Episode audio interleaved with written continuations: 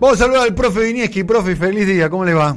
Hola compañeros, feliz día para ustedes también. Bien, Feliz no, no- día. no tenemos mucho tiempo, pero ah, tres o cuatro cosas que usted destaque de un día tan importante que, que nos trae la historia, ¿no? Primero, se origina en Estados Unidos y en Estados Unidos no se conmemora el Día del Trabajador, ¿no? No es feriado. Exactamente. Los únicos dos países que no lo conmemoran en el mundo son Estados Unidos y Canadá. Ah, y todo empezó con los mártires de Chicago en 1886, que quisieron pedir por ocho horas de trabajo, los mataron, los masacraron, y después, en, tres años después, el Congreso Socialista de París decidió que este era un día de conmemoración y lucha por los trabajadores. Que di- dicho sea de paso, la pospandemia pide eh, reducción de la jornada laboral, ¿no?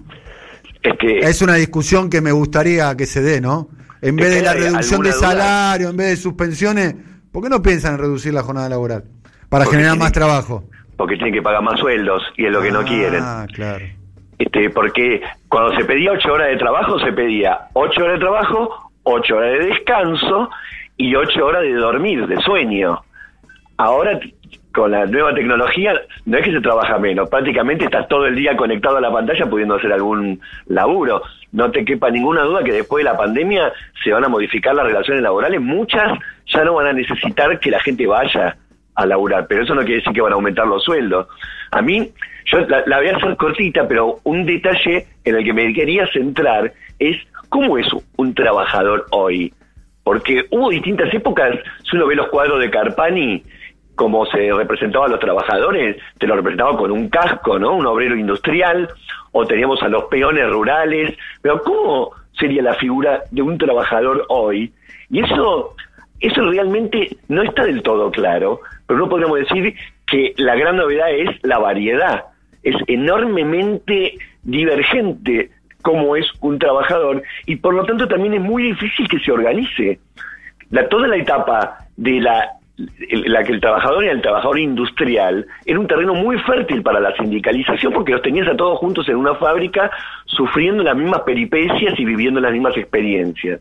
Ahora, hoy en día, según un estudio de la Facultad de Ciencias Sociales de la UBA, la mitad de los trabajadores argentinos están en alguna forma, de alguna manera informal de la economía. La mitad. Es- ya pasamos la etapa en la que la mayoría de los industriales, los metalúrgicos, después vinieron los docentes, después vinieron incluso los trabajadores del transporte, los camioneros. Hoy día la mitad de los trabajadores están en la economía informal y tienen y son por supuesto los que tienen la mayor predisposición a ser pobres. Incluso, esto es por regiones. En ese mismo estudio dice que un- una persona que habita el conurbano bonaerense tiene el doble de posibilidades de caer en la informalidad que una persona que vive en la ciudad de Buenos Aires. Y esto en promedio, porque si vamos a algunos sectores específicos del conurbano y algunos sectores específicos de la ciudad de Buenos Aires, la diferencia es muchísimo mayor. Y la informalidad, que es el cuentapropismo, son las changas, son los trabajos de todo tipo, hacen muy difícil la organización, porque es muy difícil de que lo despidan, de que no le den continuidad laboral, de que se cualquier germen o surgimiento de una organización como la que están intentando los trabajadores de Pago y de, y de es tan sencillo echarlos y cambiarlos por otro que incluso la organización sindical ha quedado vieja, no porque uno no la reivindique, porque para muchos sectores de las for- formales es fundamental, pero para toda esa masa de trabajadores que ya casi son la mayoría, es como que haría falta nueva forma de organización laboral porque hay una nueva realidad que los está englobando. ¿No lo ven así? Es tremendo, ¿no? Una, una realidad tremenda lo que tiene. Te, te agrego un datito, mira, a eso. Lo, a, a los planes que se están haciendo ahora para atender a la, a la población sin recursos, están Sí. demostrando, prestar atención a esto, están demostrando que ese grado de informalidad todavía es mayor de lo que eh, están dando los estudios, es más del 50%. Fíjate vos los problemas que está habiendo, y, y, bueno, Banoli fue una de, la- de las víctimas de esto también, una de las cosas que se le cargan es no haber calculado a cuántos te iba a llegar el ingreso familiar eh, extraordinario este de emergencia. Eso sucedió porque se calculaba que en esa en esa franja había 3 millones y medio, 4 millones como cuanto mucho personas, y resultaron más de 8 millones.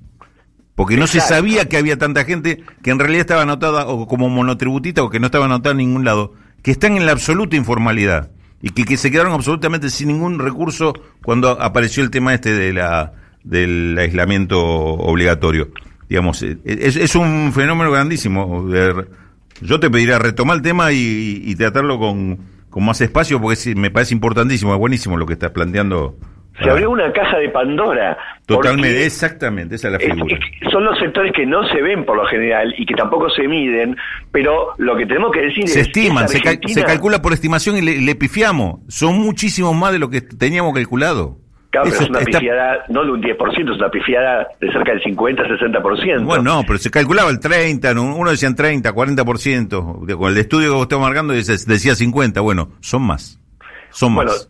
lo que sabemos es que Argentina no está más. Esa Argentina peronista industrial que se sindicalizaba, esa no está más. Claro. Lo que no queda claro, ¿cuál es la Argentina? ¿Qué pasa hoy en día con los trabajadores argentinos? Eso Exacto. podría ser como muy útil en un día como este, que es un día de feliz día de los trabajadores, pero también es un día de lucha y está bueno pensar en este tema. Profesor, un abrazo grande. ¿eh? Brillante, Abrazo brillante. grande, compañeros. Chao, un abrazo. Hasta luego.